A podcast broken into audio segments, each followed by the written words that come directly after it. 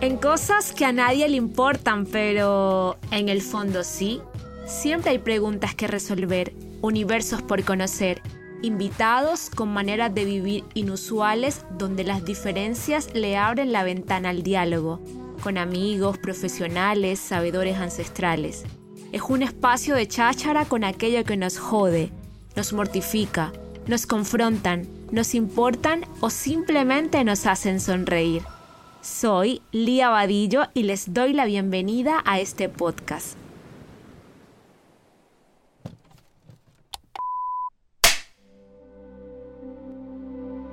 Lo bueno de los viajes es que también son internos. Y bueno, la vida es un completo viaje. Migrar me ha permitido mirarme a la cara, mirarme a lo que no me gusta, aprovechar la soledad, sacarle provecho a los miedos. Y es que mm, cuando estamos solos y nos enfrentamos a las cuatro paredes, extrañando la comedita de casa, nos llega la pregunta recurrente de ¿será que fue buena opción venirnos?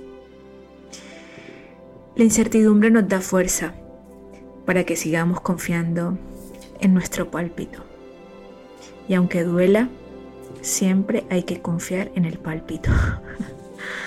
en este capítulo tengo invitada a, una chica súper especial que conocí, de hecho, de vuelta a casa en un BlaBlaCar. BlaBlaCar es, es como un servicio de carros particulares.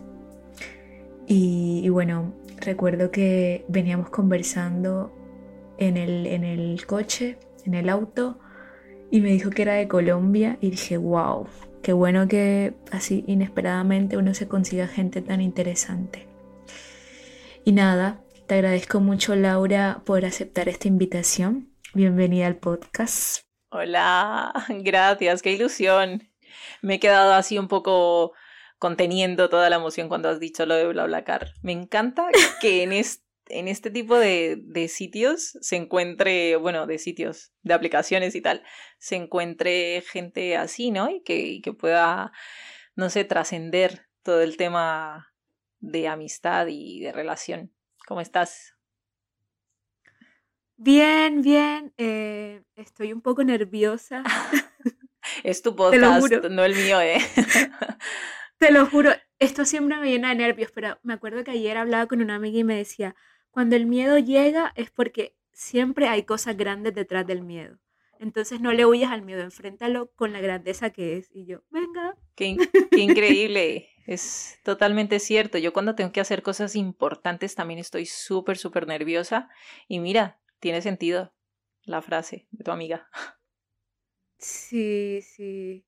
Bueno, hoy hablaremos en este capítulo, nos vamos a poner los rulos. Como empezó la conversación que tuvimos en WhatsApp, vamos a poner los, los rulos, vamos a chismosear un poco de nuestras vidas. Eh, Laura, también como yo, llegó al País Vasco a estudiar y me gustaría en este momento que me contases cómo llegaste, hace cuánto llegaste y qué es lo que más recuerdas de esa llegada aquí al País Vasco? Hmm. Pues mira, yo el 16 de febrero de 2016 de, eh, llegué aquí. O sea, mi pasaporte está sellado con esa fecha. Eso quiere decir que he cumplido hace nada siete años de haber llegado a España, concretamente a Bilbao, y em, llevo un año y medio viviendo en Madrid, pero mi corazón está en el País Vasco sin, sin duda, sin duda, sin duda. Y nada, pues el proceso complicado, como todo proceso migratorio, ¿no? El tema de dejar atrás toda una vida, porque yo no había salido del país, sí que había viajado muchísimo en Colombia, pero no había salido del país y llevaba mucho tiempo pensando en irme. Y mi primera intención era irme a estudiar a Argentina, a Rosario. Me hubiese encantado hacer la universidad allí, al final, pues, eh, no se dio. Luego empecé a buscar opciones para irme a estudiar inglés a Australia, o sea, mil cosas. Luego terminé por allá en Rusia y al final decidí venir a, vivir a Bilbao. Sí, ha sido todo como muy loco como de viajar y luego de tener em, un sitio al que pudiese llamar mi casa, pues ese sitio fue, fue Bilbao, sí. ¿Y por qué llegaste? O sea, ¿quién te trajo a Castellón? Por, bueno, pues yo conocía ya gente en Bilbao, tenía como una idea de lo que era de lo que era el País Vasco y siempre siempre me llamó la atención sobre todo por el tema natural, sobre el tema naturaleza, todo el tema montaña y mar. Yo vengo de sitio de mar, por ejemplo, soy de Cali en Colombia, pero me crié en Tumaco, Nariño, que es al final Pacífico completamente lleno de, de, mar, entonces a mí me llamaba un poco el tema eh, ese, playa, y entonces además siempre me ha gustado el bosque, y tener bosque y, mar es increíble, y eso hay en el País Vasco, así que bueno, esa fue la, por eso tomé la decisión, me enamoré, lo, lo miré antes de venir, o sea, busqué en internet, hablaba con gente, y fue precioso llegar.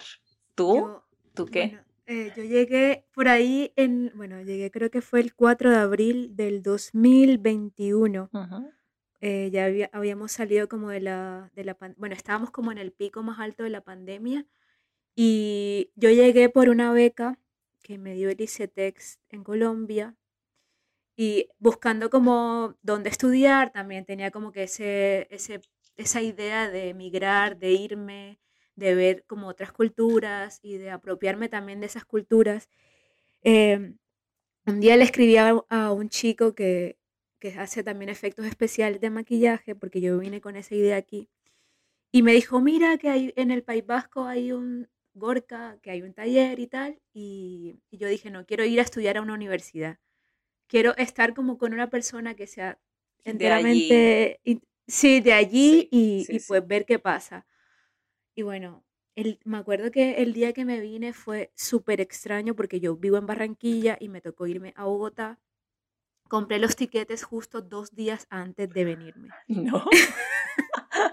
Así como por si acaso, ¿no? Sí, sí, sí, fue como, venga, voy a comprar los tiquetes y los compré dos días antes y eh, me mandaron los, los tiquetes al correo y yo como de la emoción vi que era como 4 3 de abril y no revisé si era del mes.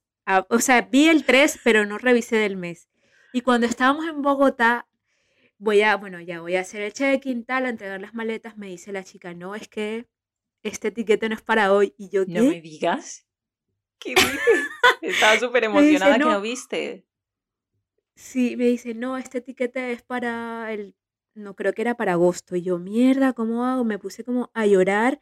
Yosimar estaba ahí conmigo, mi pareja, y como, bueno, vamos a buscar una solución porque la idea fue irte y te tienes que ir hoy.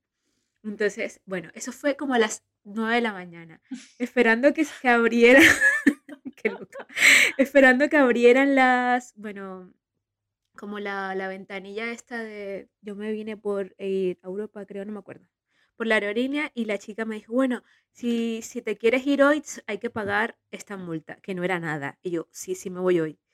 Entonces fue como, a pesar de todas las, de todo, de todo mi despiste y de toda la emoción, me vine.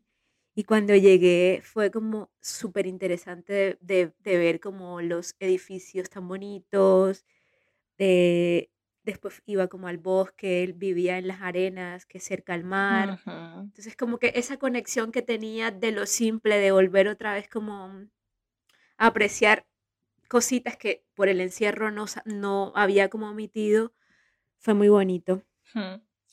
Al final siempre es muy curioso porque dices lo de encontrar la playa y el bosque, al final siempre llegamos ahí, ¿no? Como que la naturaleza nos llama un montón, sobre todo cuando venimos de Colombia, de sitios como Colombia, que están llenos de, de eso, ¿no? De lo esencial al final, de la tierra. Y, de la mm, tierra, sí.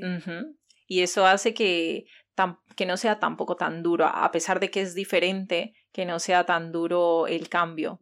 No es lo mismo irte a un sitio donde solo hay nieve después de, de vivir en playa toda la vida, ¿no? No es, no es igual. Entonces tuvimos, creo que esa suerte al llegar al País Vasco. Qué bonito es el País Vasco. Sí, es muy. Creo que, o sea, creo que la gente que viene aquí le cuesta salir. ¿Salir en qué sentido? O sea, como irse, le cuesta irse o siempre quiere volver de, Ah, alguna sí. forma. Sí, sí, sí, me pasa, ¿eh? Me pasa mucho. Yo echo mucho de menos Bilbao, además por la tranquilidad. Es una ciudad bastante cómoda en general. Eh, tienes como mucha cultura, están, son muy abiertos, pero al mismo tiempo es pequeñita, no es Madrid, ¿sabes? No estás todo el tiempo corriendo. Eh, yo he tenido que viajar mucho a Bilbao de vuelta porque pues terminé la carrera allí y me daba cuenta de que las escaleras mecánicas es súper curioso, porque aquí en Madrid todo va acelerado. Y en Bilbao las escaleras mecánicas iban como tan lento que decía yo, wow, o sea, tengo el momento ahora para incluso pensar mientras subo unas escaleras eléctricas, cosa que en Madrid no ocurre. Entonces, no sé, igual vuelvo, Sí, quién sabe. sí, sí. Bueno, hay una frase que te dije ahorita que yo vine al norte a perderlo y, y me parece, o sea, haciendo como un análisis de todo mi proceso migratorio y de todo mi proceso también eh, mental, Mm, aquí, eh, o sea, me he deconstruido eh, del, y me he conocido a, pas- a pesar de toda esta como, de toda la, no sé, como, como la tristeza de extrañar a mi casa, de extrañar un poco lo que estaba haciendo antes, de extrañar rodar películas, de estar con mis amigos y la familia. Creo que el hecho de estar aquí me ha sentado como, mira, mírate ahora en la sombra y mírate quién eres y qué quieres. mm. ¿A ti te ha pasado, o sea, te pasó algo así como... Sobre todo el primer año, sí. Sobre todo el primer año porque fue, el primer año fue lo más difícil para mí. eh, porque llegas, bueno, el País Vasco es muy frío, la gente es bastante fría, ¿sabes? Yo llego en Sí. febrero, que es un mes muy frío, además, y me encuentro bastante sola, o sea, muy, muy sola, de caminar por las calles en plan tipo emo. eh, Dios, ¿qué hago aquí? ¿Pero por qué me he venido? ¿Pero qué hago? Eh, hay mucha incertidumbre a nivel burocrático también. Entonces estás como siempre un paso más adelante, ¿no? Con mucha ansiedad, siempre pensando en eh, qué va a pasar, qué voy a hacer aquí, voy a ser capaz de seguir adelante. La verdad es que estás un poco perdido. Entonces el primer año para mí fue eso, como de aprender a verme por dentro. No tenía nadie con quien hablar tampoco de estas cosas. Entonces siempre tienes que, pues eso, sentarte a ver los acantilados tan bonitos y pensar un poco como, ok, eres capaz de hacer esto. Y lo mismo que dices tú, ¿no? Mira un poco eh, en qué momento estás de tu vida. O sea, date cuenta de hasta dónde has llegado y de lo que puedes conseguir. Yo siempre tuve en mente esta carrera, periodismo, por ejemplo. Siempre quise hacer periodismo y siempre quise salir del país. Entonces uní esas dos eh, cosas de la vida, ¿no? Ese siempre querer hacer algo. Pues salí del país, entonces lo siguiente para mí era hacer periodismo y mira, lo conseguí. Me he graduado, por fin. Sorionak. Gracias. Suri, suri. Así que muy contenta. Bueno, el tema del euskera también es un tema que tocaremos. Uy, sí. Bueno, que aquí se habla euskera y, y me parece hermoso que, que se siga como, o sea, se sigan apropiando de lo suyo. Mm, Esta tierra, es, o sea, la gente se apropia tanto de lo suyo y se pelea por lo suyo que también para mí eso es un aprendizaje. Totalmente. Como, como estás aquí, estás con los pies en la tierra, eh, tienes que hacer valer la tierra, tienes que hacer valer la comida, o sea, y me pare- yo tenía como una curiosidad que de ver las huertas. O sea, yo pensaba que eso solo se veía por allá en Colombia, no sé qué, que la gente solo cultivaba y llegar aquí y ver que la gente se come su propia comida, que comparte esa comida que, que siembra, que es tan nutritiva, que, o sea, que sabe totalmente diferente a lo que compras en el supermercado y ver la gente como demasiado feliz por eso, a mí me hace sentir en- muy en casa. Sí, está como muy arraigado, ¿no? Ese, ese tema de em, cultivar y de además compartir eso. Y además Compartir. defender esa tierra en la que cultivas. Y además defender lo que dices tú es increíble que a estas alturas, eh, que en este momento, cuando todo está tan contaminado por sí, por todo lo que el sistema dicta que tenemos que hacer, eh, el euskera, que es algo tan básico, ¿no? De que es la lengua en el País Vasco, pues se, se siga manteniendo, sobre todo que los jóvenes en sus casas sigan hablando euskera con sus abuelos, eh, que se defienda tanto eso, ¿no? Aunque en el trabajo no lo utilices, aunque en la universidad estudies en castellano, es como que desde chiquitines eh, les enseñan, les enseñan a hablar y eso es, no sé. También creo que eso ayuda a que crezcan con esa idea de eh, cuidar lo que es de ellos, ¿no? que no se sientan ajenos a su propia tierra. Mm. Y bueno, haciendo también una analogía, cuando nos conocimos, que, bueno, yo llegué recién, el paro nacional estaba en Colombia y aquí, había, aquí en el País Vasco, en Bilbao, habían manifestaciones. Eh, yo conocí, bueno, te conocí a ti y también conocí a una amiga que es como con la que llevo, la llevo mucho tiempo de compartir y, y bueno, haciendo como esta unión de, de preservar la tierra, de, de, de cuidar lo que nos pertenece. Salir a la calle, defenderlo, sí, sí, sí. Sí, eso lo, se ve mucho aquí también. Sí, incluso nosotros como colombianos lo aprendemos al llegar allí. Si me permites sacarte un poco de, del tema del paro nacional en Colombia, que luego volvemos, eh, me ocurrió, por ejemplo, con el tema feminista. Siempre lo comento. En Colombia sabemos cómo es el asunto. Eh, machismo, feminismo, bla, bla, todo lo que se habla de este tema y cómo es nuestra cultura. Y en el País Vasco me sorprendió porque yo venía con una idea de Argentina es un matriarcado brutal, o sea, Argentina, en Argentina salen las mujeres y aquí es como que yo nunca participé en una marcha feminista en Colombia. Imagínate. No, yo tampoco. Imagínate.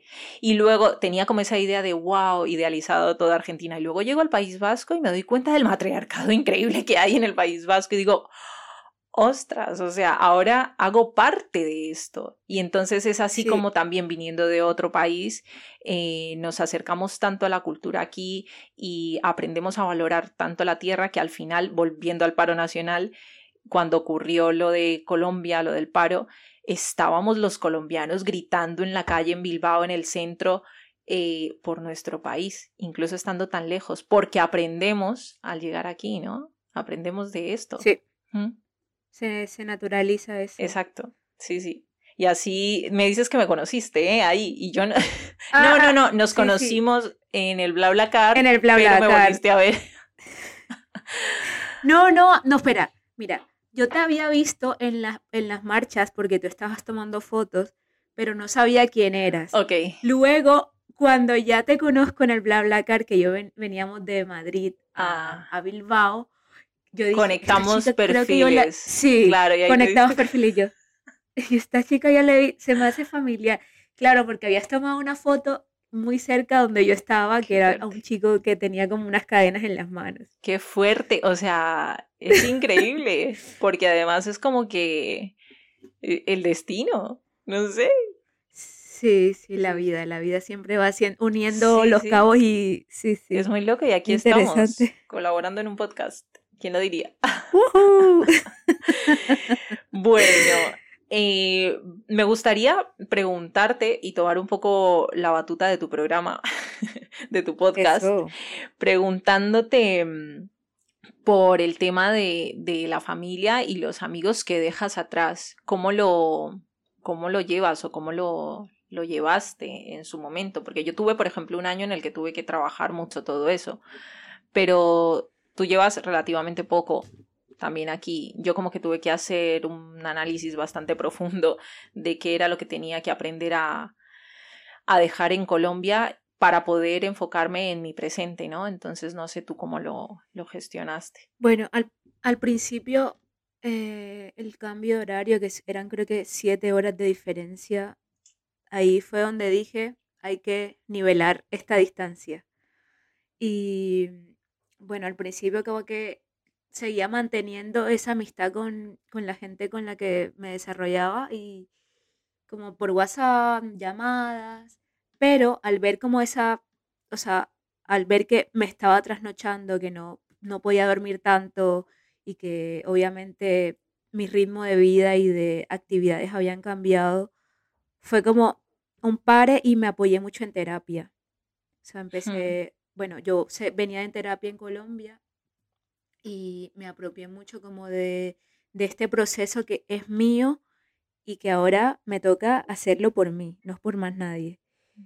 Eh, bueno, me, me, dejé hablar con, por inconvenientes tontos, que la, bueno, me dejé hablar como con, con, amigas, que yo creo que es momento de, de entrar ahí a conversar, sí. porque llevo mucho tiempo que no me hablo con ellas y ya como que se me hace un letargo. Eh, por inconvenientes, por lo que sea, mm, eh, se, como que se fragmentó esa amistad. Y yo creo que, y empezaron a llegar también amigos aquí, empecé a conocer un poco de la cultura, empecé a relacionarme poco a poco porque eh, recuerdo que había mucha restricción en, en, los horarios, entonces yo llegué en un momento bastante delicado. Hmm. Y luego me empecé, era muy extraño porque no conocía a nadie y solo iba al taller y era como solo con mis profesores y, y ya está. Y me abrió un Tinder, pero era para conocer amigos. en tu, ¡Qué locura! En tu descripción, nada de nada, solo amistad, ¿no? Sí. Un Tinder. No, como, sí, porque no, sé, no sabía, era como que lo, lo, que más familiar tenía era el Tinder y luego como que empezaron a llegar gente muy extraña. Normal. uy, qué locura, qué locura, qué locura. Y, y, ya, bueno, ahí hice varios amigos, bueno, dos amigos y, y, después me creé un Bumble, creo. Madre mía. Pero eres... Okay. Pero ese era de chicas, ese sí era de chicas. Okay, y ahí empecé también, tuve unas, unas experiencias demasiado como gente súper celosa, que tú saliste con esta amiga y a mí no me dijiste, no sé qué. ¿Qué? No lo puedo creer. Sí. Qué muy locura. Loco.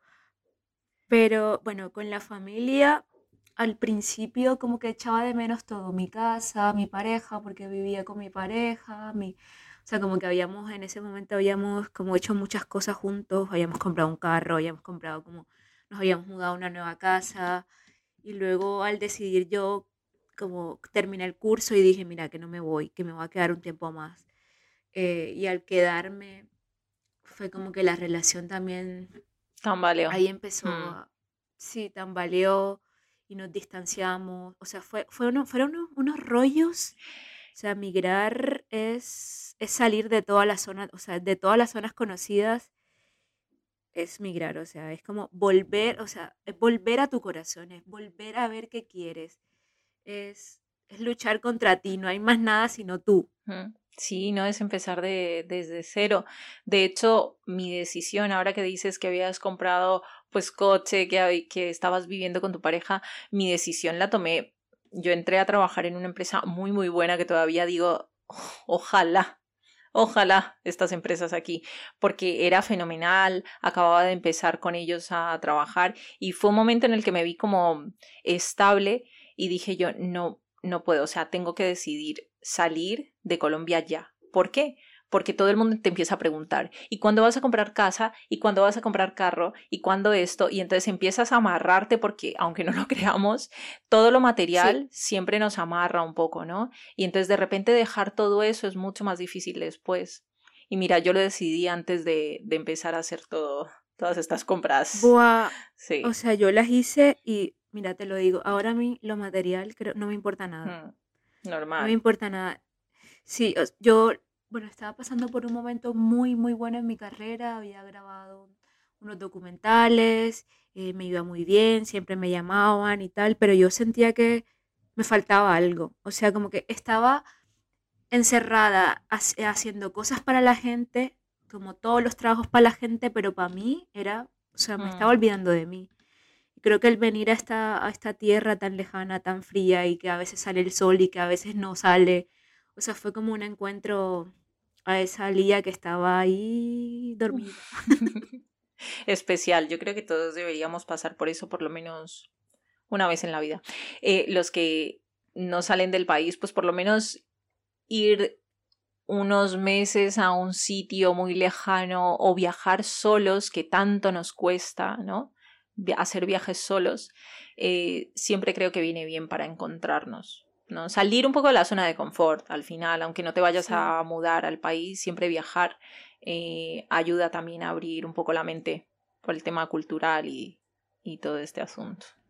Y también soltar el control. O sea, mm. yo, creo, yo creo que en la sociedad nos vende una idea de, mira, ahora a, a los 15 años te sales del colegio, luego te gradúas, eh, luego vas a la universidad, luego te compras un carro, luego te compras una casa, te casas, luego te casas tienes hijos. Sí, mm. tienes hijos.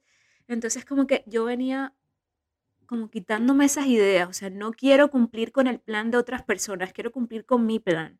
O sea, si ahora tengo, yo tengo 31 años y digo, bueno, no tengo hijos, estoy sola en un país, menos mi pareja ha venido a visitarme, pero, pero ahora estoy yo por delante a todo. Sí, y eso muy pocas veces lo hacemos, ponernos por delante. Mm. Sí, como tratar de romper ese molde, o sea, yo por muchos, mucho tiempo viví como escatimada de que tengo que ser, o sea, tengo que hacer todo lo que la gente diga. Tengo que seguir con las modas. Mira, a mí me importa un culo todo. Lo siento. Te pones un pi. Mira, a mí ahora me vale, o sea, no me importa, te lo juro. En cosas que a nadie le importa, no me importa seguir con los, con cánones. Con los, sí, cánones de belleza y de la moda. Y de la moda, sí, sí, no me importa nada de esta cosa. Pues ese yo creo que es súper, súper importante. Y eso es una entrada, ¿no? Para conocernos y para priorizar lo que en realidad nos importa, lejos de seguir con todo lo que te dice el sistema que tienes que hacer, lo que has dicho antes, ¿no? Y entonces ser alguien en la vida, ¿no? El típico, ah, pues es que hay que ser, ¿qué es ser alguien en la vida? ¿Me lo explicas? Porque yo no tengo ni idea. O sea, para mí, yo ya soy alguien, ya haberme ido, ya haber cruzado tantos sitios, haber conocido tantos sitios, haber hecho tantos amigos, eso ya es un montón.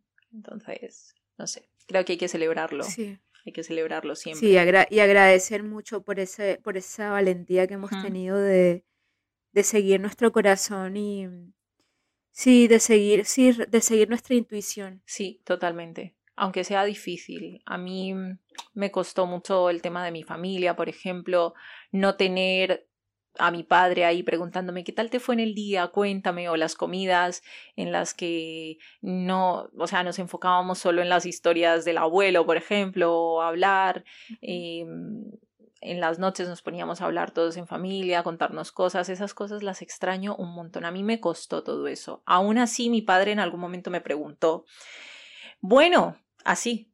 ¿Y tú cuándo vas a comprar una casa aquí? O, pero esa es como la mentalidad, ¿no? Migras, trabajas y vuelves a tu casa. Y le dije, a ver, pon el freno porque yo no voy a volver, o sea, no, no es mi intención volver, a pesar de todo lo que me costó y a pesar de lo que, de todo el esfuerzo que, que hace uno para mantener las relaciones allí. Yo, por ejemplo, con los amigos intento también hablar con ellos, escribirles todo el tiempo, estoy súper pendiente de mi familia para intentar que la conexión no se pierda, aunque sea difícil.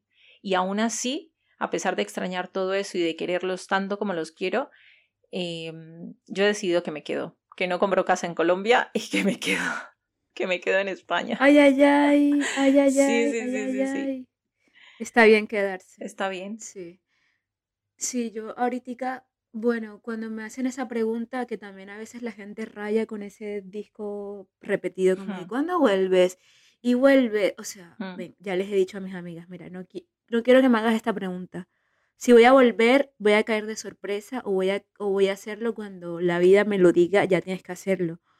Pero, o sea, como que e, entrar otra vez a, a volver como a desacostumbrarte, o no tanto desacostumbrarte, sino como salirte del plan que llevas por cumplir como con sí sí sí. cumplir con como con las peticiones de la gente y es como uff a mi madre también mi mamá creo que no me lo pregunta no me lo pregunta. O sea hasta que un día le dije mira no me preguntes más porque me rayo eh, me da como ansiedad porque o sea todo este proceso migratorio me ha traído como ansiedades un poco de depresión por extrañar la casa y bueno he aprendido un poco a vivir con, de la incertidumbre y con la incertidumbre.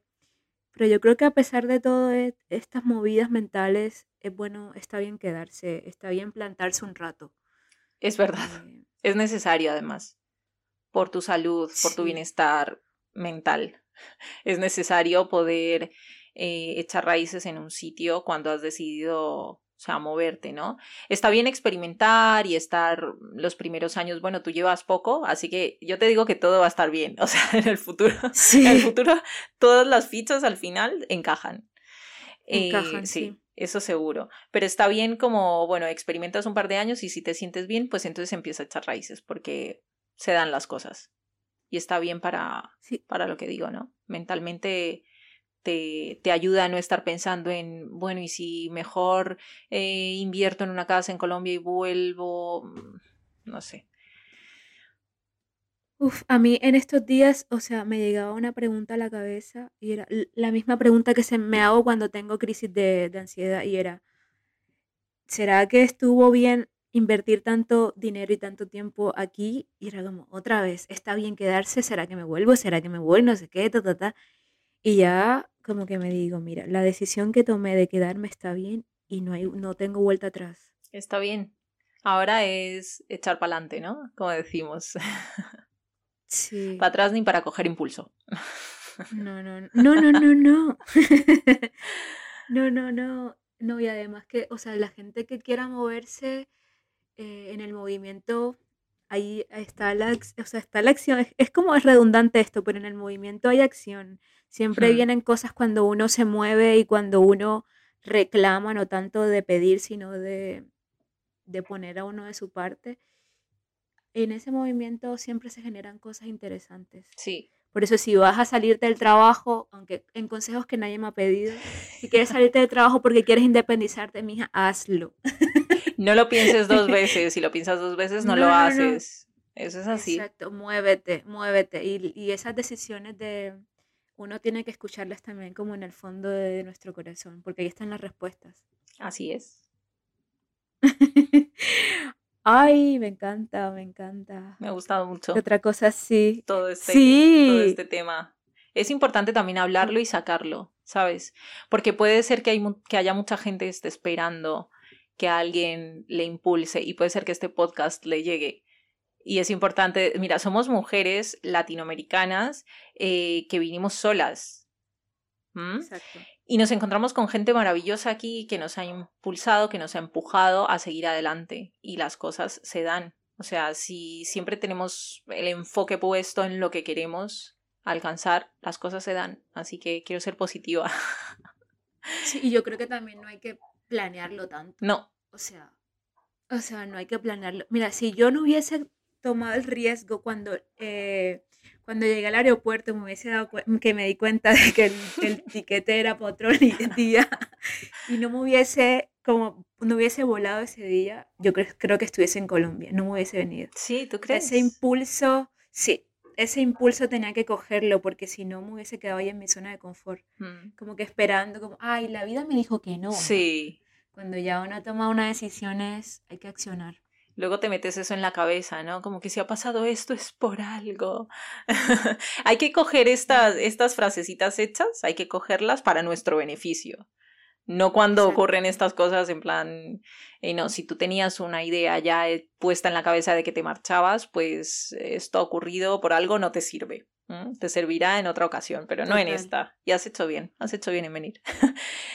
sí, hay otra cosa que me conectó mucho fue que cuando llegué estaba creo que la un, algo del, de ciclismo, era como, no me acuerdo si era el tour o algo así. Sí. Y a mí me encanta el ciclismo y yo dije, mira, o sea, esto es una confirmación de que por algo estoy aquí, aquí estoy, e, está bien, está bien todo, todo lo que sufrí, todo lo que lloré cuando, no, no sufrí, cuando estuve en el aeropuerto que chillé, no sé qué, estuvo bien todo.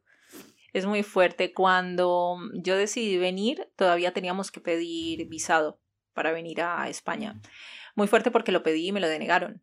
Me denegaron el visado en Bogotá. O sea, yo tengo en mi pasaporte una X así enorme que dice que no puedo, o sea, como que visado denegado.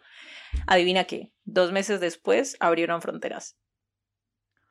Dos meses después, eh, Rajoy y nuestro presidente Santos hicieron un acuerdo para abrir fronteras y pude viajar sin ningún problema con el mismo pasaporte que tenía esa X. O sea, es muy heavy. Entonces, era porque sí. Otra cosa, en Colombia intenté entrar a periodismo, a comunicación social, no sabes cuántas veces, que al final tuve que estudiar publicidad y hacer mil cosas más para eh, hacer algo, porque si no, no me quedaba sin estudiar, pero yo siempre había querido periodismo. Y allí no pude y aquí a la primera lo conseguí. Me inscribí, homologué títulos, todo, y a la primera entré a periodismo. Entonces son como cosas que dices, ok, esto estaba para hacerse aquí. Y, y no sé, es la vida diciéndote sí. has tomado una decisión que era la decisión, ¿sabes? Sí, a mí me pasó muy parecido a eso de, o sea, creo que coincidimos en muchas cosas. Ya mm. para cerrar, cerramos, me, pasó, eh, me pasó que cuando lo del, lo del máster, yo dije, me tengo que ir de España o tengo que hacer un máster aquí, como sea lo tengo que hacer. Y pasé, o sea, como que escribí en la universidad, ya habían cerrado las, las convocatorias. Bases, las convocatorias y mira, yo dije, no, o sea, sí, este sí, aunque hayan dicho que, que no anteriormente, es posible, o sea, todo ha sido como que un, un proceso eh, que, me, que me ha ayudado a ser muy paciente. Una vez que cerraron las convocatorias, escribiste la universidad y te dieron la plaza. Qué heavy, ¿no? Y en la, o sea, y en la universidad pública, que es otra cosa. Sí, que es otro, otro asunto. Sí. Es muy fuerte eso, porque además es que no te rindes, es como que no, no, no, voy a entrar sí o sí y hago todo lo que esté en mis manos para hacerlo. Y, y lo has conseguido. Qué alegría, qué alegría, qué, qué bonito todo. se pasa mal, se, hay tristeza, hay eh, extrañas a tu familia y todo, porque no vamos a decir que todo es color de rosa, pero las cosas se acomodan, Lía, y que todas las mujeres y todos los que nos escuchan, la exacto, rusa. exacto, sepan que, que esto es la vida y que hay que, no sé, agradecer. Sí, vale la pena quedarse. Vale la pena quedarse. bueno, muchas, gracias. Muchas gracias a ti por, por querer, pues eso, colaborar y hacer match aquí. Otra vez. Ay, Muchas gracias a todos por, llegar hasta aquí. Gracias por abrirnos su corazón y, su y un pedacito de sus vidas. Y nada, nos vemos en otro capítulo. Es que ricasco. Chao, chao. Chao.